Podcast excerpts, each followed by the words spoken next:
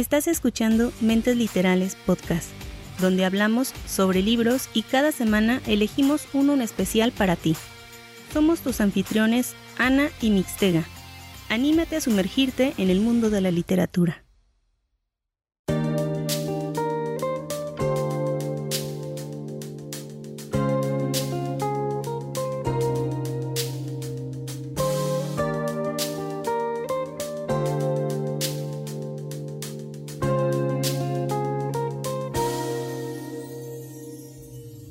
Tal? Bienvenidos a un episodio más de Mentes Literales Podcast. Y como siempre me acompaña aquí Anita. ¿Cómo estás, Ani? Hola, Mix. Muy bien, gracias. ¿Cómo te encuentras tú? Excelente, excelente. Pues ya después de la caída ya estamos aquí retomando porque se nos había caído el internet. Bueno, a mí, a mí se me había caído el internet y ya por segunda vez bueno, no segunda vez, sino que ya regresó, ¿no? Bueno, más bien fui a resetear el, el modem Por segunda vez se cayó. ¡Pum! No, no, no, no, no digas, no digas, no digas. Pues lo que, lo que se acostumbra, ¿no? Ir a resetear el modem y ver si funciona, cruzando, haciendo changuitos. Y parece ser que sí. Fíjate que pensé que había sido cosa mía de mi, de mi modem porque eh, precisamente antes de entrar... ¿Qué? ¿Qué es eso que estabas ahí, que estabas ahí, este... A ver, a ver, ¿qué es eso? ¿Cuál? algo, algo ahí que sacaste como una. Como Mi golosina del día de hoy. ¿Este? ¿Qué es? Es una congelada, mira. ¿Te acuerdas de las congeladas? ¿Los bolis? No. Ah, o, sea, bueno, sí, ya, ya, ya entendí. Es, es como. Eh, Cuando haces por decir como, como, hielitos, ¿no? Hielitos, algo así. Hielitos de sabor, ¿Que los hace de sabores? Exactamente. Ah, ¿Cómo le llamas tú? Eh, ¿Congeladas? Ah, congeladas. Congeladas, bolis, em, bolsitas. Eh, tiene muchos nombres dependiendo la. Bueno, que los bolis son así larguitos, ¿no? Sí, pero no podemos hacer esa forma. Entonces, nada más en una bolsita le echas un buen nudo adentro del congelador y mira, bien frío. Sí, sí me acuerdo de eso, nomás que nosotros allá lo conocíamos como hielitos, nada más. Hielitos. Hielitos de sabores. Ay, qué bonito. Y, de hecho, de hecho, en la casa de mi abuela, ahí de repente hacían hielitos de sabores. Pero cuando hacían de cacahuate, ah, mis favoritos, los de cacahuate.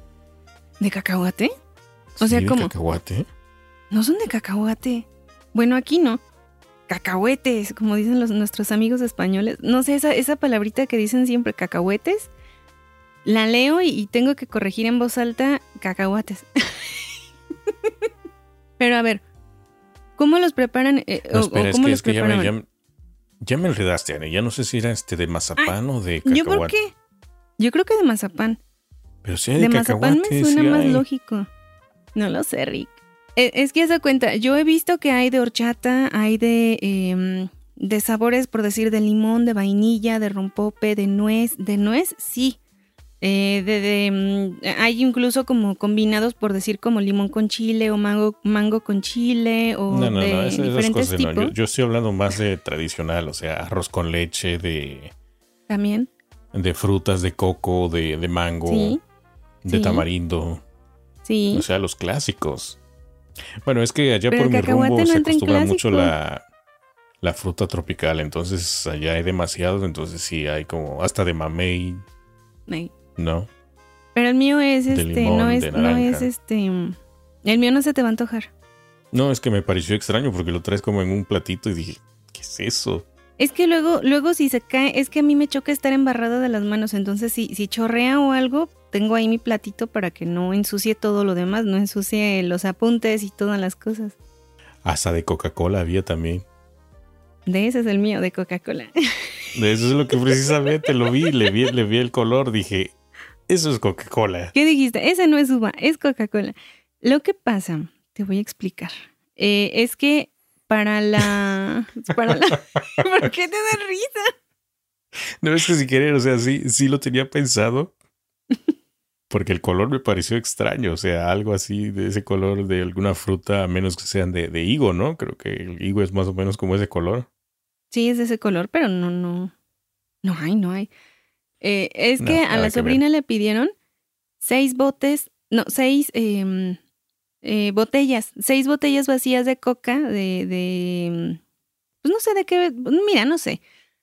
El caso es que de pronto yo entro de, de hacer mis quehaceres y estaban juntando material para la clase de educación física del día siguiente, entonces tenía que juntar seis botellas y fueron a la tienda a comprar seis botellas de coca porque has de saber que aquí en la casa no se consume refresco, es rara la ocasión en la que tomamos refresco.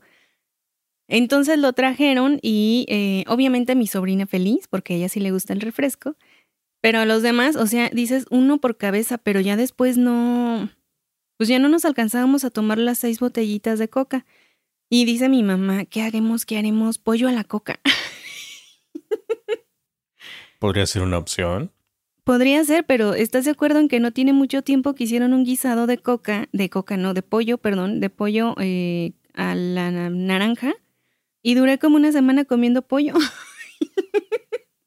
y yo así rápidamente, yo dije, ¿qué les parece si hacemos congeladas de coca? Entonces fue así como que, sí, para el calor. Y ya, eh, trajimos bolsitas, las vaciamos, las congelamos. Y llevo toda la semana esperando este día para grabar con mi bolsita de coca congelada. Oye, pero hay algunos que como para que rinda le echan agua, ¿no? O sea, como que lo mezclan o rebajan ah, la Coca-Cola. Lo rebajan le echan el bautizo, le echan este su agüita para que alcance más. Pero eh, no esta así es así coca-coca normal, pero este mm, es que no, para aguantar el calor, ya sabes. Sí, es una buena idea. ¿eh? Pero eh, e, es que estaba viendo y estaba haciendo pruebas para ver si no hace mucho ruido la, la bolsita o el estarle... eh, sí, sí, sí hace ruido, Ani. Sí, sí. ¿Sí se, ¿sí se escuchó? Mis niveles o sea, si lo no escucho no a través de los auriculares. Sí, es posible que se escuche a través del micrófono. No, no creo. Mientras, mientras no lo hagas cuando estés hablando, todo está bien. Y entonces, Y sí, ¿no? Imagínate. Ay no, qué oso. Eh, no, pero sí para estarle aquí refrescando la garganta. Entonces dije, me, me traigo mi congelado o mi hielito de coca para estar aquí este, amenizando la noche del día de hoy antes de que se nos caiga el internet de nuevo. No, no, no, Mixtega, no, no, no, ya. no, no, no. Changuitos, changuitos. ¿Cómo ves, Mixtega? ¿Cómo ves la semana? ¿Qué tal estuvo? Eh, muy bien, muy productiva la semana en términos de trabajo, pero en términos de libros, eh, no todavía. Bueno, de hecho, fíjate, me encontré por ahí un libro que es una producción de Audible que, que me gusta, está padre la historia, y es creo que tipo biográfica, entonces ya lo añadí a mi lista, pero no, no lo he adquirido todavía, así que... no sé si me voy a poder controlar viéndote así, Ani. ¿Con mi bolsita? Es que no hay sí. forma, es que tiene una, una forma extraña, entonces parece roca, no la puedo agarrar bien y aparte está súper congelada y, y mis deditos y es como, ay, ay, se me cae. Em, fíjate que yo estuve leyendo varios libros, en- ah, había estado leyendo muy, len- muy lentamente, ya te había platicado. Hasta estos últimos días me apliqué y ahora sí estoy leyendo más de un libro a la vez, de nuevo. Y eh, los estoy terminando ahora sí un poquito más rápido. Como que ahorita en esta semana eh, empecé a meter el acelerador. Y déjame decirte que encontré un libro, eh, estoy leyendo un libro sobre plantas, que igual está en inglés, entonces ya saben, voy lento, pero al parecer me va gustando, entonces em, promete ese libro, a ver qué tal sigue. Muy bien. Oye, ¿recuerdas que me habías preguntado sobre la mujer en la ventana? Eh, Sí, así es. Pues fíjate que esa, esa novela iba a decir, esa película, Película. porque va a ser película, se va a estrenar en Netflix. Eh, aparentemente creo que es en mayo, o sea, ya el próximo mes. Mayo, no recuerdo si mayo 14 o mayo 18. Y el reparto está interesante, ¿eh? O sea, de protagonista está Amy Adams, Julianne Moore, Gary Oldman, em, Tracy Letts, Wyatt Russell, Anthony McKee, entre otros. O sea, esperemos que esté bien, ¿eh? Ojalá que sea una buena adaptación, porque hay algunas que sí dices, híjole, mejor no hubieran hecho eso.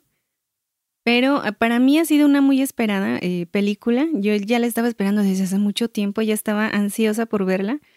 Sí me habían comentado por, por Instagram, no me acuerdo si fue eh, Jolie o eh, Annie quien me mencionaron por ahí en, un mensajito. Mm, saludos a las dos.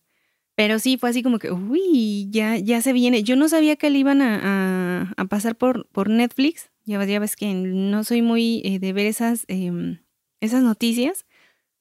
Pero la espero, la espero. Y como bien dices, tiene buenas actuaciones, esperemos que sí esté bien, este, bien adaptada. Además de que el autor estuvo también metido en la adaptación, ¿no? Sí, sí, sí, de hecho sí, la autora ahí estuvo muy metida. Lo que no recuerdo si fue, no, no fue esto. Autor, sí, cierto, autor. Este, pero sí, como dices, hay que esperarla ya, ya falta poquito, ¿no? Próximo mes. Y vamos a ver qué tal está, ¿no? Ojalá que bien. Esta es la que te había dado el spoiler, ¿verdad? Él me diste como tres. Pues, ¿Para qué preguntas, Ani? Yo te respondo. Es que yo te estaba dando mis, mis ideas, mis teorías, y tú tronabas todo, o sea, dijiste todo. Yo me quedé con la boca abierta de. ¡Ah! No puede ser que me haya dicho todo al final del libro, no puedo creerlo. Y sí, mi gato me faltaba como un cuarto del libro y tú desplumaste todo al final. Me, me emocioné, la emoción, ya ves, me ganó. Sí, demasiado. Fue así como que, ay, ya me dijo el final. Y se siente bien feo cuando te spoilean el final de, de algo que sí quieres así como, como terminar y que de repente te dicen, no, pues así se acaba. Ah, eso no, no gusta. También me, pasó con la de Harry Potter, con la película. Yo no había leído todavía los libros y una de mis amigas, ¡pum! Y fue así como que, o sea, y lo mismo me quedé así como que no, no es cierto, estás bromeando me dio varios detalles y dije, no, pues ya. Me pasó lo mismo con la de Avengers, la última, y fue así como que no es cierto. También, o sea, pasa y te da coraje y dices, ¿por qué? ¿Por qué? Pero bueno, ni modo. Bueno, pero ese tipo de películas como la de Avengers, más o menos como que te das idea, ¿no? De lo que va a suceder. Pero tenía esperanzas. Además, eh, días antes yo me había em, había tenido la precaución de no meterme en redes sociales, de no estar al pendiente para no recibir ningún spoiler, no ver ningún meme. Había tenido muy buena suerte, había estado bloqueada de todo y de pronto llega mi sobrina y me dice, dice la vecina que se acaba así o que pasa esto. Yo, ¡ah! Fue horrible, es pues, una sensación horrible. Pero sí, en, efecto, eso fue... Esa fue la que, la que me diste el, final, el spoiler final, que todavía, he de serte sincera, todavía cuando lo estaba leyendo dije, no, a mí se me hace que Mixtega está bromeando y me dio otro, o sea, pues me dio el avión y, y no va a terminar así el libro, o no va a ser como yo me estoy suponiendo que sea. Y no, gente, no pasó. Sí fue spoiler tal cual. Bueno, pues yo traté, Ani, yo traté. Oye, oye, eh, saludos a todos los que han estado mandando mensajes eh, y, comentarios acerca de lo de marzo y martes. Al parecer les causó gracia la anécdota. Eh, muchas gracias, muchas gracias por los comentarios que han puesto por ahí o que han mandado. Sí, pues ya saben que Annie es bien distraída y de repente se le, se le va la onda y confunde martes con marzo, pero no, no Annie. De hecho, llevamos para mayo, así que... Sí, ya, ya pasó. Pero bueno, llegando a la sección eh, de, cosas nuevas que han surgido en estos últimos días, déjame decirte que el día de hoy les vamos a traer un libro titulado 23 cosas que contarte. Esta novela es eh, de la autora Noelia Gómez Candelas, una autora joven que empieza a escribir después de tener una como una experiencia muy fuerte eh, con su hermana. Su hermana se enferma de cáncer y el estar eh, toda su familia acompañándola durante todo este procedimiento, durante todo el proceso de enfermedad, recuperación y, todo lo demás, la ayudó a poder escribir este libro. ¿De qué va a tratar? 23 cartas nos habla sobre cosas que aparentemente no tienen vida. Estas cosas deciden escribir al lector, o sea, te, te escriben a ti como lector explicándote el por qué existen, y que en algunos casos no son tan malos como se cree. Entre ellos, escribe el cáncer, el amor, el tiempo, las decisiones. Es decir, como si de pronto el amor te dijera, eh, hola, eh, me presento, soy el amor y eh, te dijera eso, ¿no? O sea, vengo a tu vida, pero a veces no siempre tengo buenas experiencias o a veces no, no, como que no, cumple, no cumplo las expectativas que tú tienes acerca de mí Y te va hablando y te va hablando y te va hablando. De esto nos va a, eh, a tratar 23 cosas que contarte. Este libro pertenece al grupo editorial Círculo Rojo. En la descripción pues, del episodio van a encontrar el link en donde ustedes van a poder adquirir el libro y que ustedes van a poder leer. Es una lectura muy bonita y que sobre todo eso, como que te va a brindar diferentes perspectivas que tú puedes ir em, pues viendo. Así es que ya saben, amplíen horizontes, atrévanse a pensar diferente y adquieran 23 cosas que contarte. Muy bien, muy bien, Ani. Pues sí, está interesante, está interesante el tema como nos brinda esta novela de las cosas que toman vida y cómo cada una de ellas se va como presentando y diciendo diferentes cosas, ¿no? Es una es un modo de, de ver las cosas diferentes. Y lo mismo, ustedes pueden adquirir este tipo de libros, pueden leerlos, pueden analizarlos, les va a dar una perspectiva diferente de las cosas, pueden disfrutarlos y quizá también puedan servirles para un regalo hacia alguien, a una persona que quizás esté pasando un momento y que necesite precisamente otra perspectiva, otro punto de vista de las cosas. Es un libro juvenil, pero no solamente, o sea, como que no solamente abarca la, la, mm, el género de juvenil, sino que lo puedes pues por eso te digo, o sea, lo puedes por decir eh, regalar a diferentes personas de distintas edades. Muy bien. Pues ahí vamos a poner los enlaces como siempre. Ahí le pueden este darle clic. Y los lleva al enlace original donde lo pueden adquirir. Ya saben que todos los enlaces funcionan en la página de Mentes Literales porque en ocasiones en Spotify funciona diferente Fíjate que no, he visto en Spotify si últimamente están funcionando los enlaces porque si los pones, o sea, tienes que poner el enlace directo totalmente para que funcione. No sé si ya actualizaron, pero yo creo que sí funcionan, Ani. Y si no, ahorita checamos rápidamente. Sí funcionan, Ani. Funcionan en, en, en, este, en Spotify. Perfecto, entonces ahí lo podrán ver dentro de la descripción de este episodio. Perfecto. Mix, que crees que te voy a traer el día de hoy es la narración de esta semana. Sorpresas, como siempre. ¿Qué más puedo esperar? Más Muchas sorpresas, de ti, Muchas. pues sí. Fíjate que el libro de hoy es... Para empezar, ¿qué eh, es? ¿Romance, thriller, drama, histórico? Es una mezcla entre misterio, ficción, un poco de drama y mm, no, fantasía creo que no. Es que es una mezcolanza de cosas. Ah, ya vas a ver tú. Suena interesante con todos esos géneros que has mencionado. Y también el título, o sea, desde el título llama la atención. Se llama Lenguas de los Condenados, del autor Everardo Curiel. Muy bien. Lenguas de los Condenados. Desde ahí dices, órale, suena chido, ¿no? ¿Tienes alguna duda o entramos de lleno a la, reseña?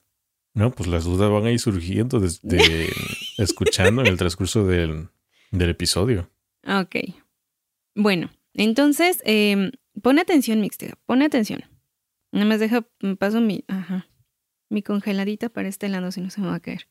Pues fíjate que el libro nos va a hablar acerca de la fábrica. La fábrica era una prisión. Esta prisión fue creada en 1948 y contaba con alrededor de 75 años de historia. La fábrica era una cárcel diferente y muy temida.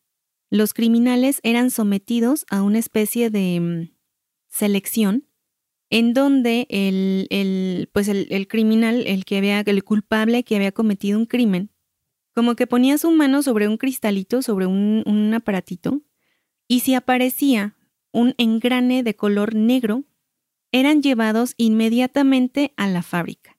Si aparecía un engrane blanco, eran juzgados normalmente. O sea, de cuenta, era así, o sea, era, parejo para todos.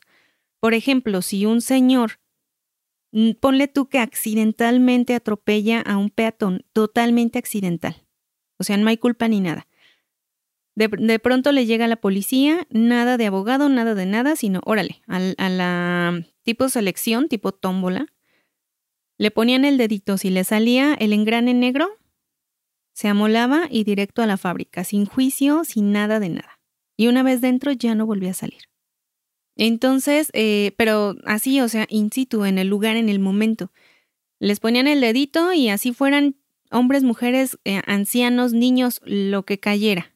El que al que agarraban en pleno delito, luego, luego le ponían su dedito. Obviamente tú como criminal estabas, eh, estabas rogando y pidiendo a, todos los santos y cuanto Dios creyeras que te apareciera el engrane blanco, porque así tenías mínimo la oportunidad de tener un juicio justo.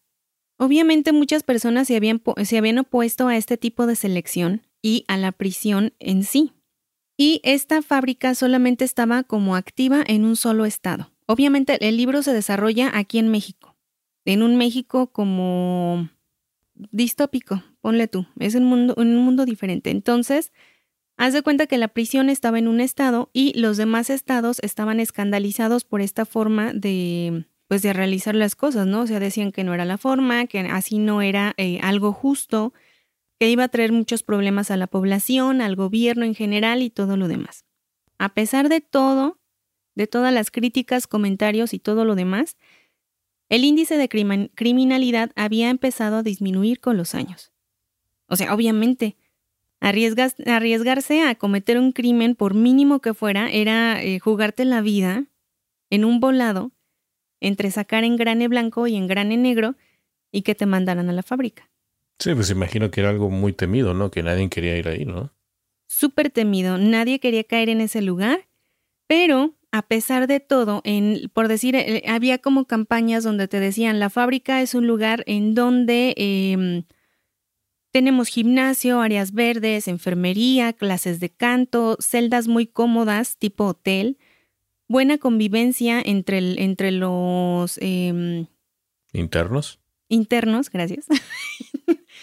entre los internos, tanto así que no se necesitaban guardias de seguridad dentro de la fábrica solamente lo sabía en el exterior. Entonces, cuando te dicen todo esto, dices, wow, está muy bien organizado, o sea, eh, tienen buenas instalaciones, están bien, ¿no? Mm, pues sí, pero eso como que ya no serviría de, no serviría de castigo, ¿no? Pues sí, porque ya, ya no salías, o sea, haz de cuenta, em, una vez que entrabas en la fábrica... No, pero imagina que a lo mejor tu vida en el exterior no era tan buena y en el interior aquí en este lugar pues va a estar más cómodo, ¿no? Ah, eso sí. ¿Pero qué crees? No, pues algo debe de haber, o sea, nada es gratis en esta vida.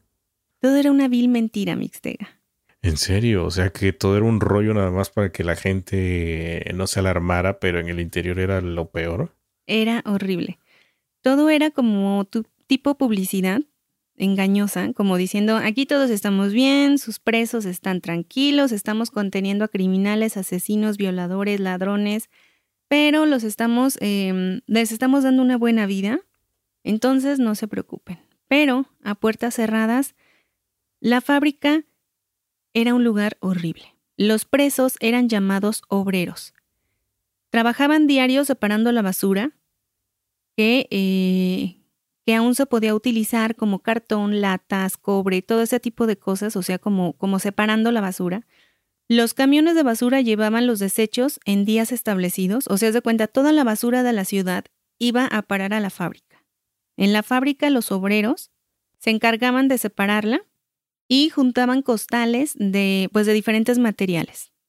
Estas, estos costales que ellos iban juntando, después los, como que los cambiaban. Por ejemplo, los cambiaban por, por ropa o los cambiaban por alimento. Obviamente dentro de la fábrica no necesitabas dinero. No había forma de que, de que una persona se hiciera con dinero ni de que tuviera un buen uso del dinero dentro de la fábrica. Pero dentro de la misma fábrica los, em, los obreros hacían trueque de cosas. Por ejemplo, si algún, eh, si algún obrero encontraba, ponle tú, una cacerola en buen estado, la podía intercambiar en un pequeño mercadito que se hacía dentro de la cárcel por diferentes cosas, ya fuera por comida, por, por animalitos, porque tenían por ahí una que otra gallina, tenían este, mm, diferentes cosas que ellos podían intercambiar para poder mejorar un poco su vida. Como te había mencionado, nadie salía de la fábrica. Nadie. Aunque hubieras cometido un delito, un delito mínimo, una vez entrando a la fábrica, te quedabas ahí por el resto de tu vida. Solamente había dos formas en las que las personas podían salir de esta prisión. Una era por intercambio, Es decir, que algún familiar tuyo o algún conocido tuyo dijera, mm, por alguna cosa yo ya no sirvo en este mundo y, puedo ir y decir que voy a sacar a este, a este eh, compadre que tengo ahí adentro y yo me quedo en su lugar a cumplir su condena de toda la vida. Y el otro criminal podía salir, solamente en esa ocasión. Y la siguiente eh, forma era por audición. Es decir, que los obreros que tuvieran mm, o que sintieran que tenían una oportunidad de cantar, de sobresalir cantando, que tuvieran una buena voz, hacían una pequeña audición, pero era todo o nada. O sea, empezabas a cantar y si se abrían las puertas, eras libre. Pero si terminada tu canción las puertas seguían cerradas, te daban cuello. Oye, pero no había chance así como, por ejemplo, no sé, que, que hubiese una como una sesión de clases de música o algo así.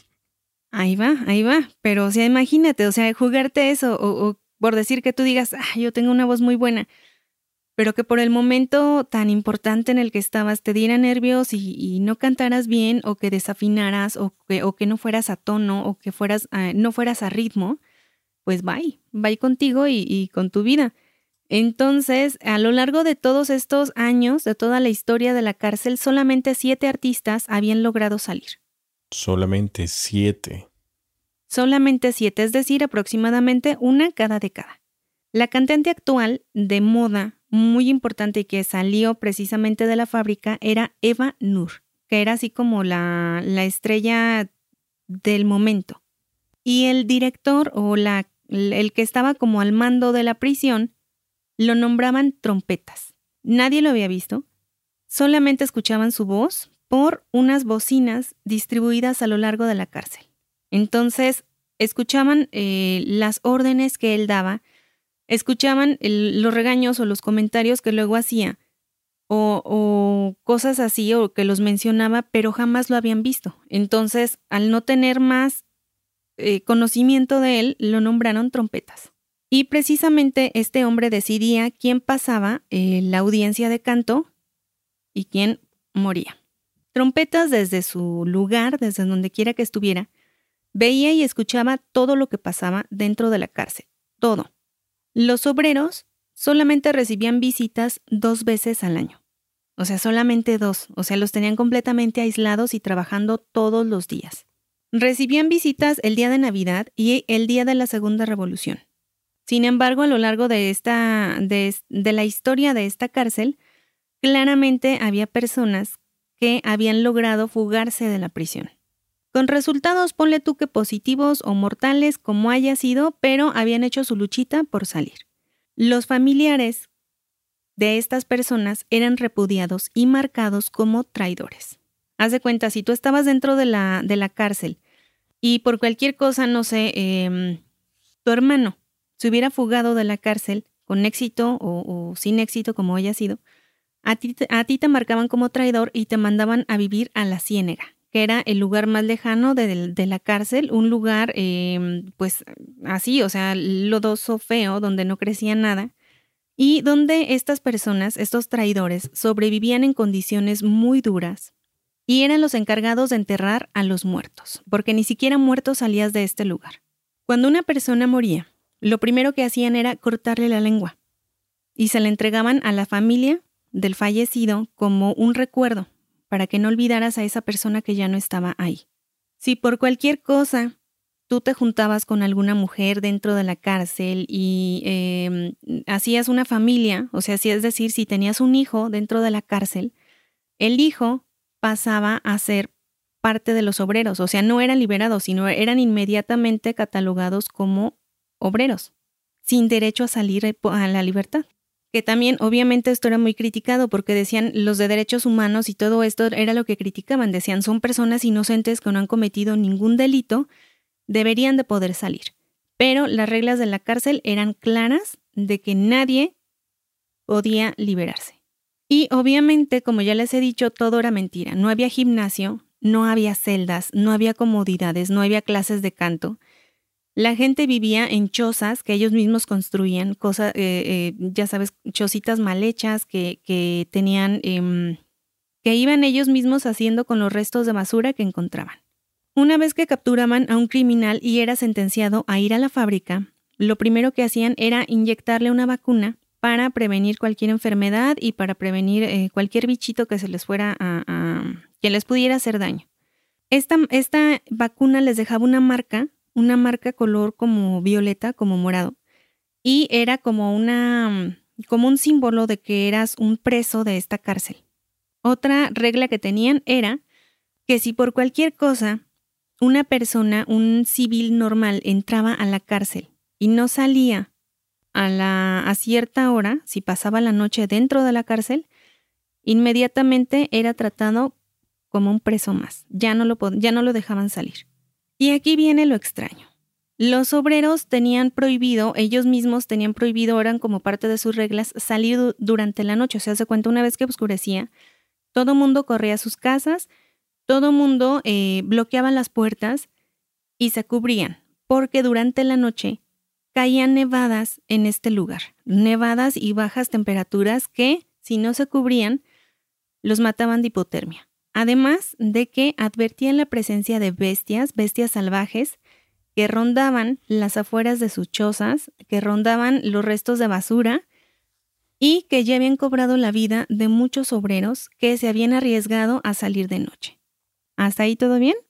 Sí, sí, sí. O sea, prácticamente no había escapatoria ahí, ¿no? O sea de no, una para u otra. En lo que Pero sí, pues sí está bien raro, sí está bien raro eso de que cuando moría le entregaban la lengua, ¿no? Pues sí, era como un tipo símbolo, así como que no, porque ni siquiera tenían lápidas, o sea, de cuenta las iban a enterrar como al tipo lodo. Y ahí se descomponían y solamente quedaban sus huesitos, pero em, no había lápidas, no había cementerio, no había un lugar en el que las personas pudieran llorar a sus, a sus em, fallecidos, recordar a los amigos ni nada. Entonces lo que hacían era con la lengua y órale. Le entregaban a las personas. Y hacerlo taquito. Guácala. Uno de nuestros eh, protagonistas se va a llamar Alan. Alan fue nacido, o más bien nació en la fábrica, porque eh, su mamá fue de esos casos en donde dijo, eh, pues me voy a entrar a la fábrica, voy a intercambiarme por alguien, y en consecuencia Alan nace dentro de la cárcel y lo dejan ahí para siempre déjame decirte, o, sea, los niños, los bebés que nacían de mamás vacunadas ya nacían con la misma marca violeta en el cuerpo. O sea, era como una marca que ya les quedaba así. O sea, la vacuna o la cosa que les ponían era tan fuerte y modificaba tanto su organismo que los hijos ya nacían con esa, em, como con esa manchita. Entonces, Alan había conocido a muchas personas que tenían deseos de salir de la fábrica, deseos de libertad, pero como él nunca la había conocido, para él era lo mismo, le daba igual, no era algo que, que él quisiera obtener. ¿Cómo deseas algo que no conoces? Entonces él decía, eh, me da igual. Él vivía con su, Alan vivía con su papá, con su madrastra y con dos hermanastras a las cuales quería mucho.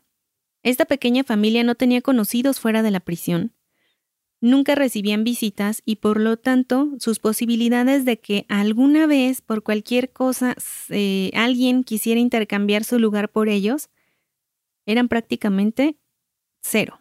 Sin embargo, Alondra, la hermana de Alan, estaba recibiendo clases de canto a escondidas. Ahí va.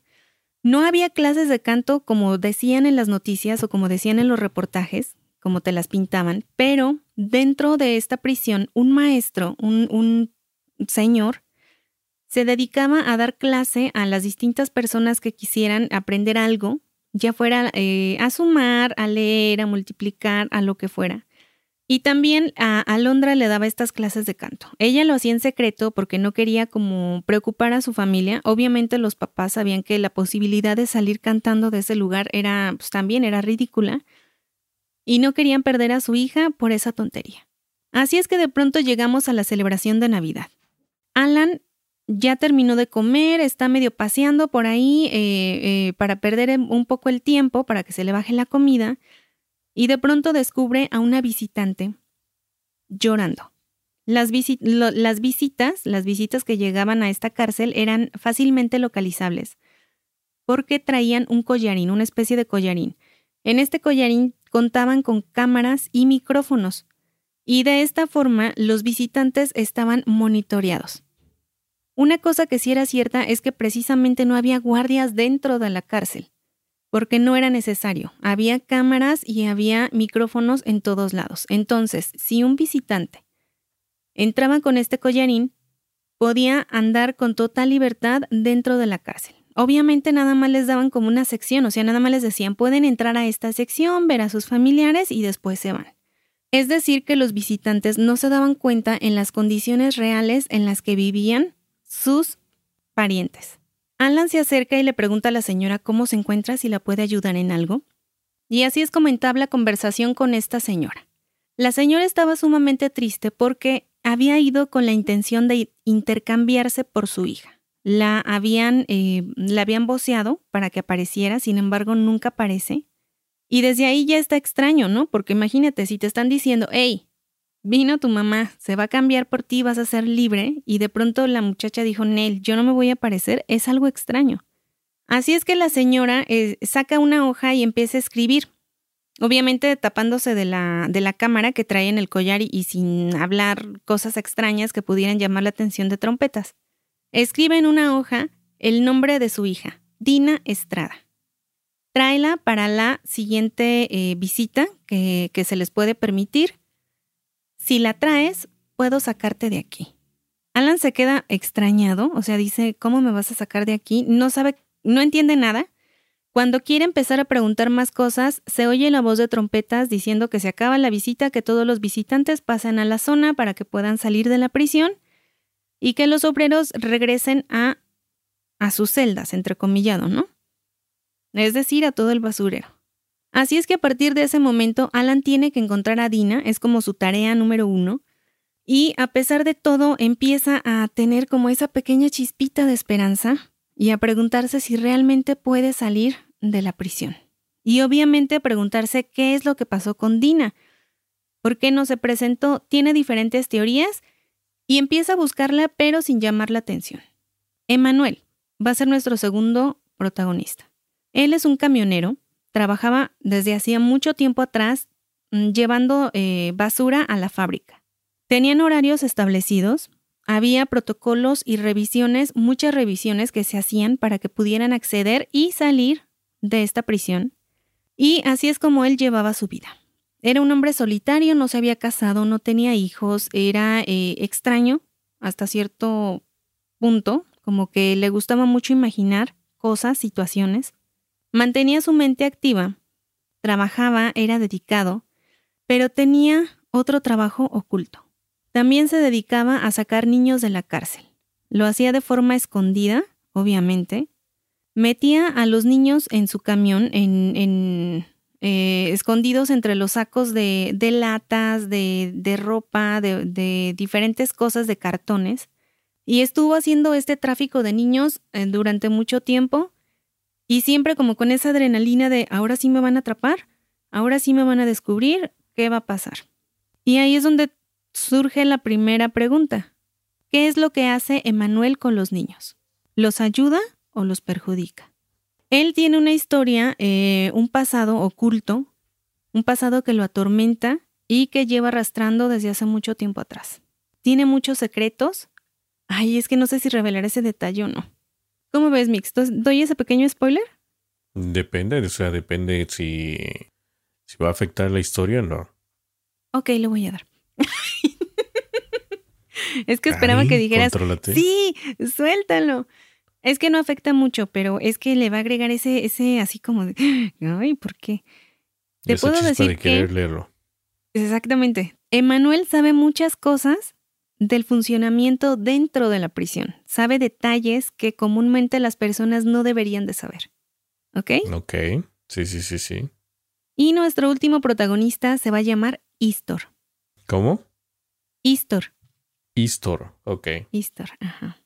Él es un joven obsesionado con la cantante Eva Nur.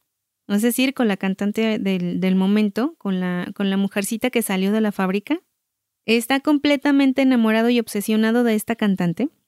Así que desea conocer la fábrica, desea conocer de dónde salió, cómo vivió, en qué situación estaba viviendo.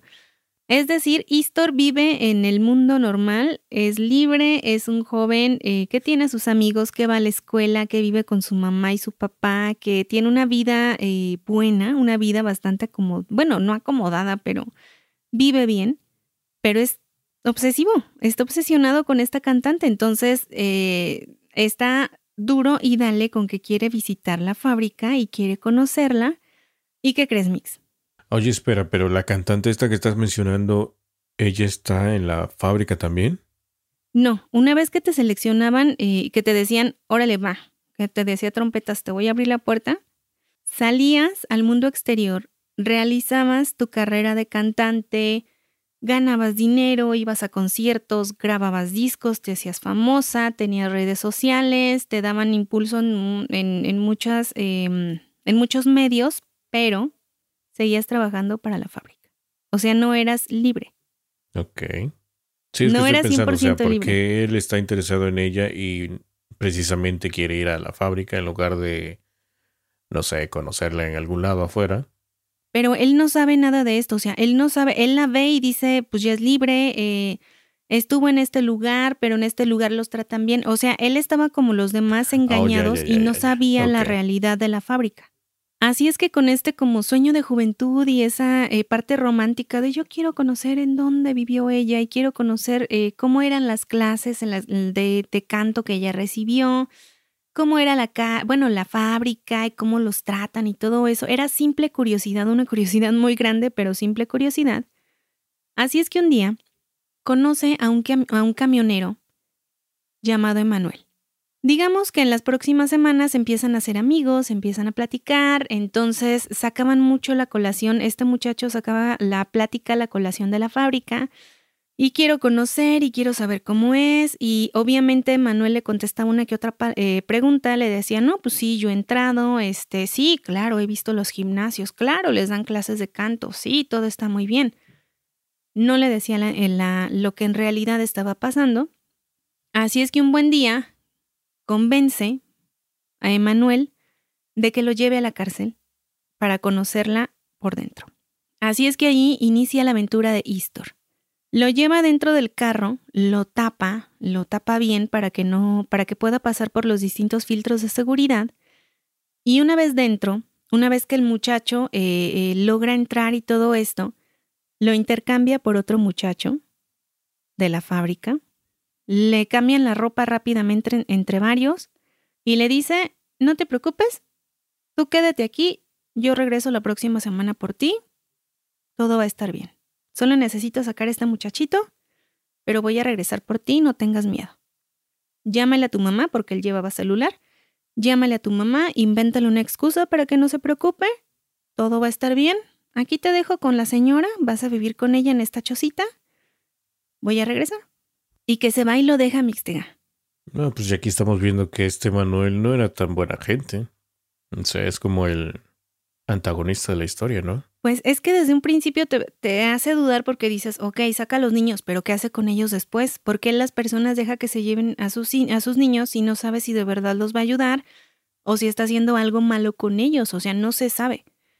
Entonces, en el momento en el que deja a este muchacho todavía listo, Pasguato dice, ok, me voy a quedar unos días, voy a conocer, pero se queda todo extrañado. ¿Y por qué viven en estas chozas? Un momento, ¿por qué están todos llenos de basura? ¿Por qué no están comiendo? Antes de, antes de, bueno, después de, de preguntarse todo eso, Emanuel ya se había ido.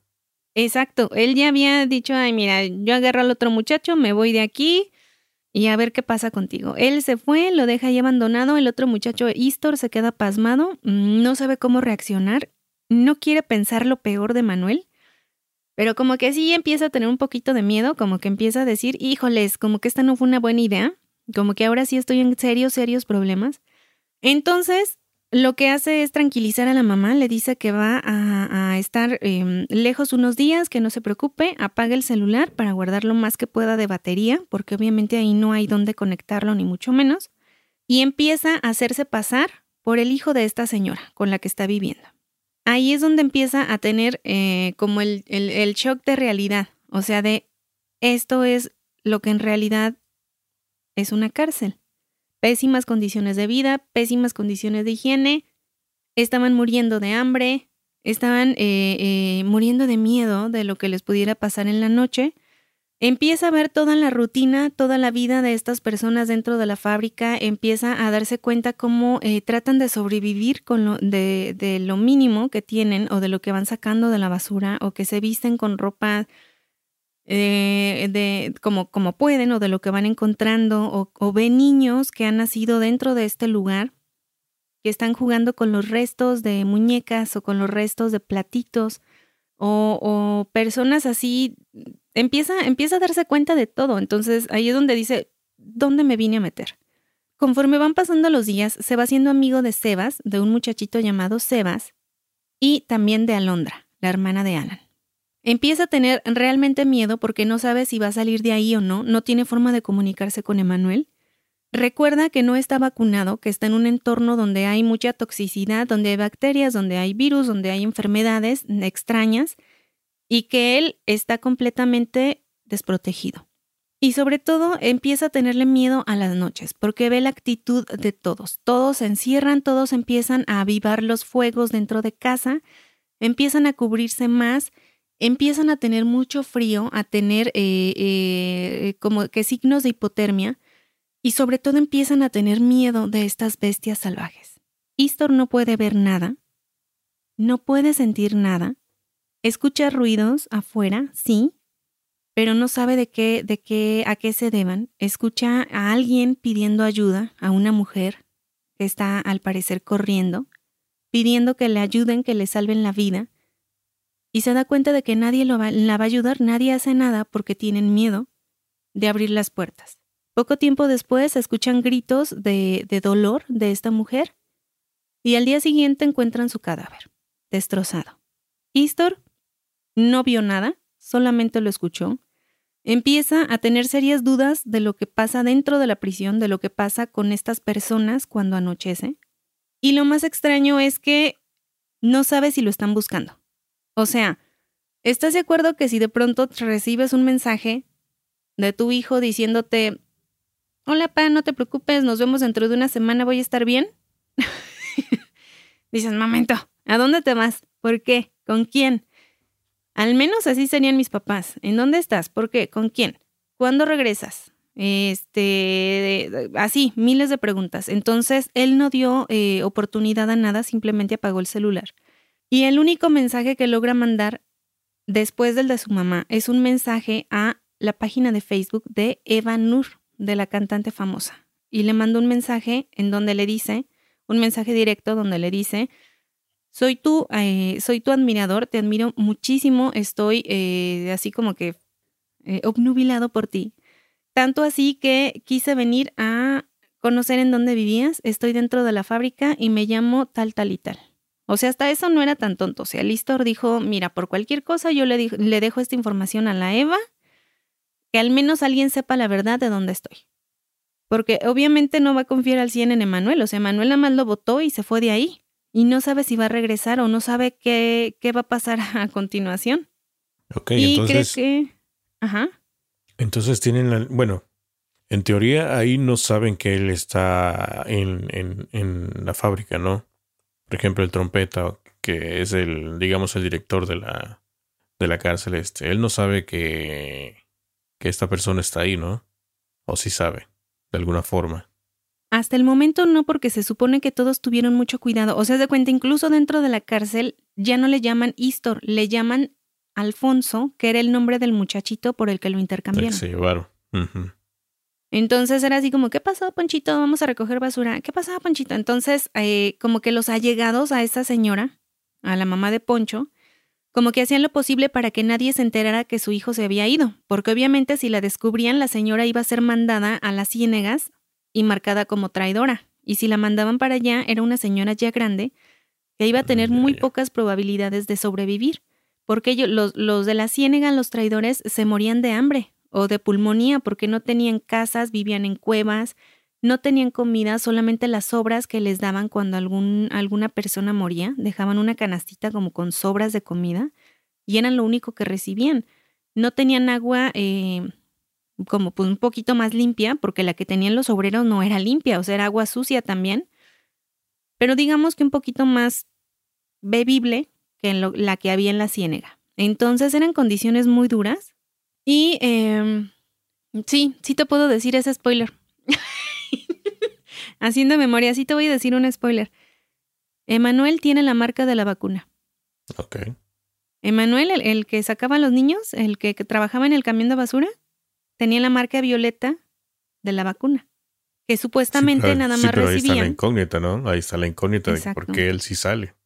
No, o sea, es la incógnita de por qué él tiene esa marca. Se supone que nadie que tuviera esa marca debería de andar afuera, solamente los obreros, los, los eh, presos. Por eso, o sea, de por qué él en cierta forma es libre de salir. Así es. Entonces, el libro nos los van a estar contando estos tres personajes, o sea, tanto la, la voz como de Alan, la voz de Manuel y la voz de Istor, que obviamente van a, como a convivir en ciertos momentos los tres juntos. Em, te digo, es, es, es, em, es una historia rápida, la lees en poco tiempo.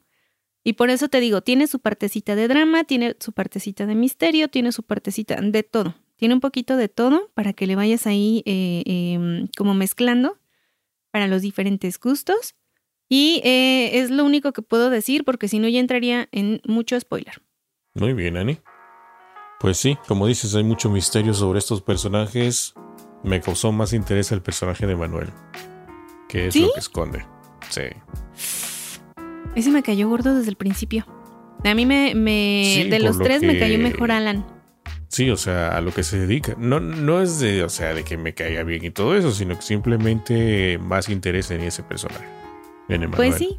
Y también vamos a ver esa evolución en los personajes, porque eh, sobre todo en el personaje de Istor tiene una evolución, un crecimiento que se va dando a lo largo del tiempo que va pasando pues ahí, o sea, y también como esa como esa incertidumbre, o sea, ¿Cuál es el plan de Manuel? Porque también le dice eso, o sea, voy a regresar por ti, tengo un plan. Así como tú no te preocupes, así tú tranquilo, yo me preocupo, yo tengo un plan. Y todos esos días el pobre muchacho está, ¿cuál plan será? ¿Sí tendrá plan o me estará engañando? ¿Qué hago? es que no puedo decir nada. Obviamente el muchacho no podía decirle a trompetas, hey, soy eh, alguien de afuera, sácame de aquí, porque él ya había pasado noches dentro de la cárcel. Por reglamento él ya pertenecía a la cárcel. Y también está esa incógnita de las, bestias salvajes que aparecían y, mataban a las personas. Entonces, em, y de hechos extraños que pasaban durante la noche. Muy bien. ¿Algo más que quieras agregar? No, ya no, porque si sigo voy a, voy a seguir soltando cosas y ya no quiero. Hasta ahí dejo yo la reseña. Eh, es una buena historia, lo pueden encontrar en Amazon. Eh, es, te digo, yo siento que es un libro como para fin de semana. Te avienta rápido la historia. Es el primer libro de Berardo, al cual le mandamos saludos y eh, está chido.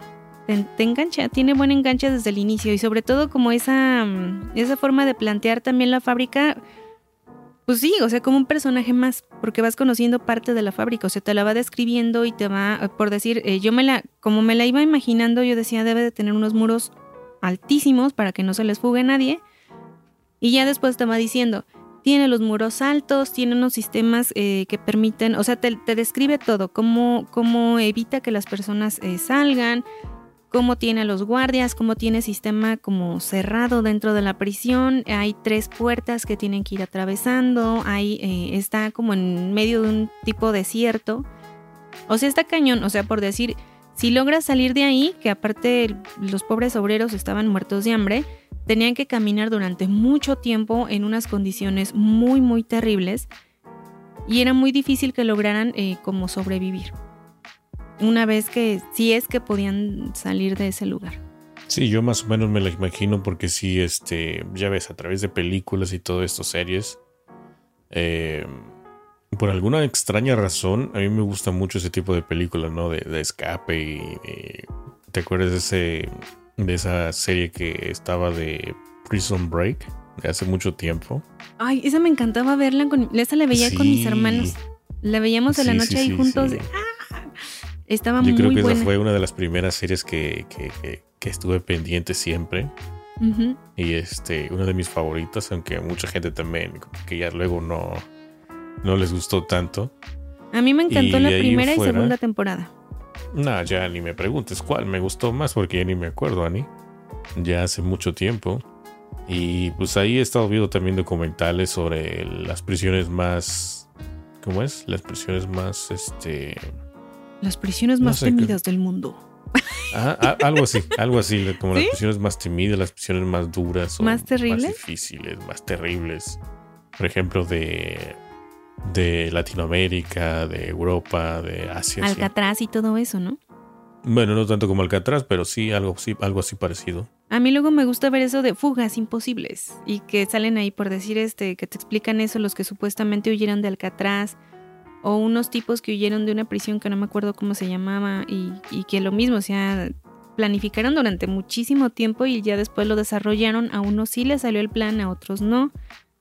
Pero que dices, no manches. Oye, ¿no te había contado que yo sí fui a trabajar a unas prisiones aquí? No. Hace muchísimo tiempo, uno de los primeros trabajos que tuve, que fue de instalando eh, como tipo archiveros, anaqueles. Ajá. Sí, ¿no? Más o menos te das idea, anaqueles donde cuelgan los archivos y todo eso, ¿no? Sí, sí, como, sí, archiveros. Algo de oficina, algo así. Bueno, el chiste es que aquí está una de las prisiones más, este, se me va la palabra esta, las prisiones más este, duras de aquí, ¿no? Como de máxima seguridad. De máxima seguridad. No manches, Mixtega. Sí, sí, ahí fui a una de esas de máxima seguridad que está aquí como a como a dos, tres horas de aquí. Y este es un proceso difícil para entrar porque te piden muchos, muchos requisitos y tienes que llevar lo necesario. O sea, de herramientas, por ejemplo, tienes que llevar lo necesario. Tienes que hacer una lista y mostrarle al guardia lo justo, todo lo que vas a necesitar. O sea, por ejemplo. Todo lo que habías dicho que ibas a llevar. Como clavos, tornillos y todo eso. Todo lo que vas a necesitar se lo tienes que mostrar. Y a la salida también. O sea, no puedes olvidar nada, ninguna herramienta, ni una broca, nada adentro, porque es un problema, imagínate. ¿No? Es, es, un arma para, para un prisionero. ¿Y no te dio miedo? ¿No te daba así como que, o sea, obviamente no ibas a estar con la población de, la cárcel, pero de todos modos es como no manches entrar.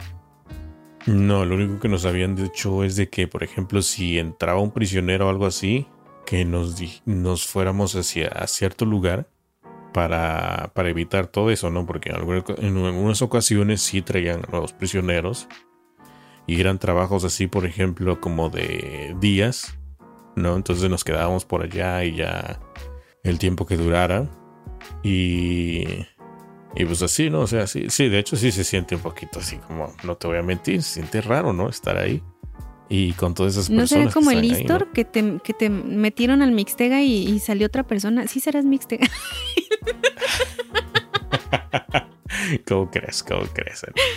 No, qué imponente. Yo, yo no hubiera podido trabajar en esas condiciones, estaría toda ciscada de ¡ay! Ahí sí, sí, sí, fui, sí fui varias veces a esa prisión. No, así como que, o como que estuviera, por tranquilidad, que estuviera un guardia así ahí como a un lado. Así como, quédese aquí, cuídame, por favor. De hecho, sí, eh, de hecho estaba un guardia ahí, vigilando. Todo el tiempo, vigilando cómo trabajabas, cómo hacías el proceso, que no olvidaras nada. Siempre, siempre estaba un guardia ahí. Pero así de ese tipo de guardias, así como los ponen en las películas, así bien rudos y, y malotes, o así buena onda de los que platican y pues algunos sí platicaban, algunos no. Aquí tengo tantos años y así. Eh, de vez en cuando. Algunos sí platicaban, algunos no, pero sí, o sea, no, así como en películas tan rudos y que mal encarados, no. Ajá. Sí, porque sí los ponen. Eso ya es exagerado. Sí, sí, eso, eso no, Ani.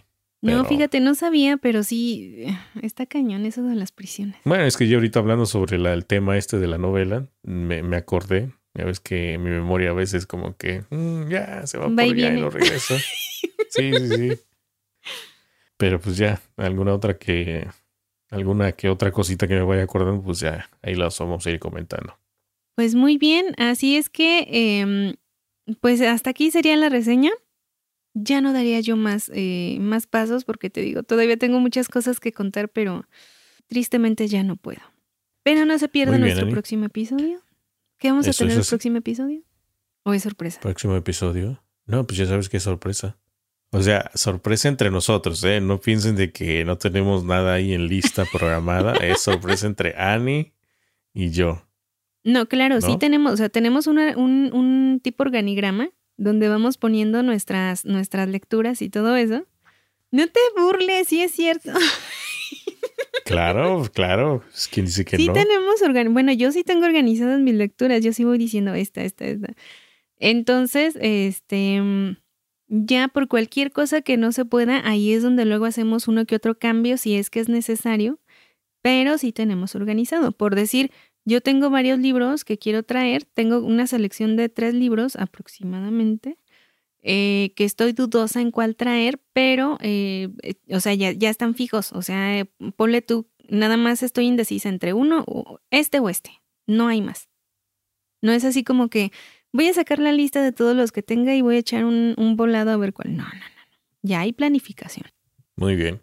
Bueno, pues ya mientras pensamos a ver qué va a ser para la próxima semana, a lo mejor un este un combinado por ahí o una, una novela histórica, tal vez. Exacto, pudiera ser, pudiera ser.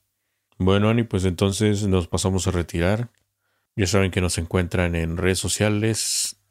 Y qué padre, ¿no? Qué padre que nos envíen comentarios, Dani. Los comentarios que mandan a veces en mensaje directo en Facebook, en, en Instagram o en Twitter que nos escuchan en diferentes países, en Venezuela, o sea, la verdad es que eso es muy, muy padre leerlos. Se siente y saber que nos escuchan en, en, varios lados. Que nos escuchan o que han leído los libros o que los han, los han comprado o que, o que igual tienen este crítica hacia algún libro que hemos mencionado o que coinciden con, con algunos spoilers que luego damos. Eh, como todo ese tipo de, de, como de retroalimentación, eso nos gusta, nos gusta estarlos leyendo. Y eh, obviamente a nosotros nos ayuda. Em, pues sí. es que muchos dicen, ay, me gustan las anécdotas de Annie. Pues no son tanto anécdotas, son cosas que me pasan.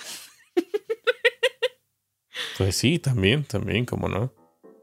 Pero mira, hoy esta semana estuvo muy relax, no pasó nada, no, no me equivoqué, no, no hubo sustos, entonces eh, he estado leyendo más, eso sí, pero muy tranquila. Entonces, no se despeguen y escúchenos, sintonícenos, eh, prográmenos para la próxima semana. Así es. Bueno, Ani, pues vámonos y regresaremos la próxima semana. Hasta la vista, Ani. Chai.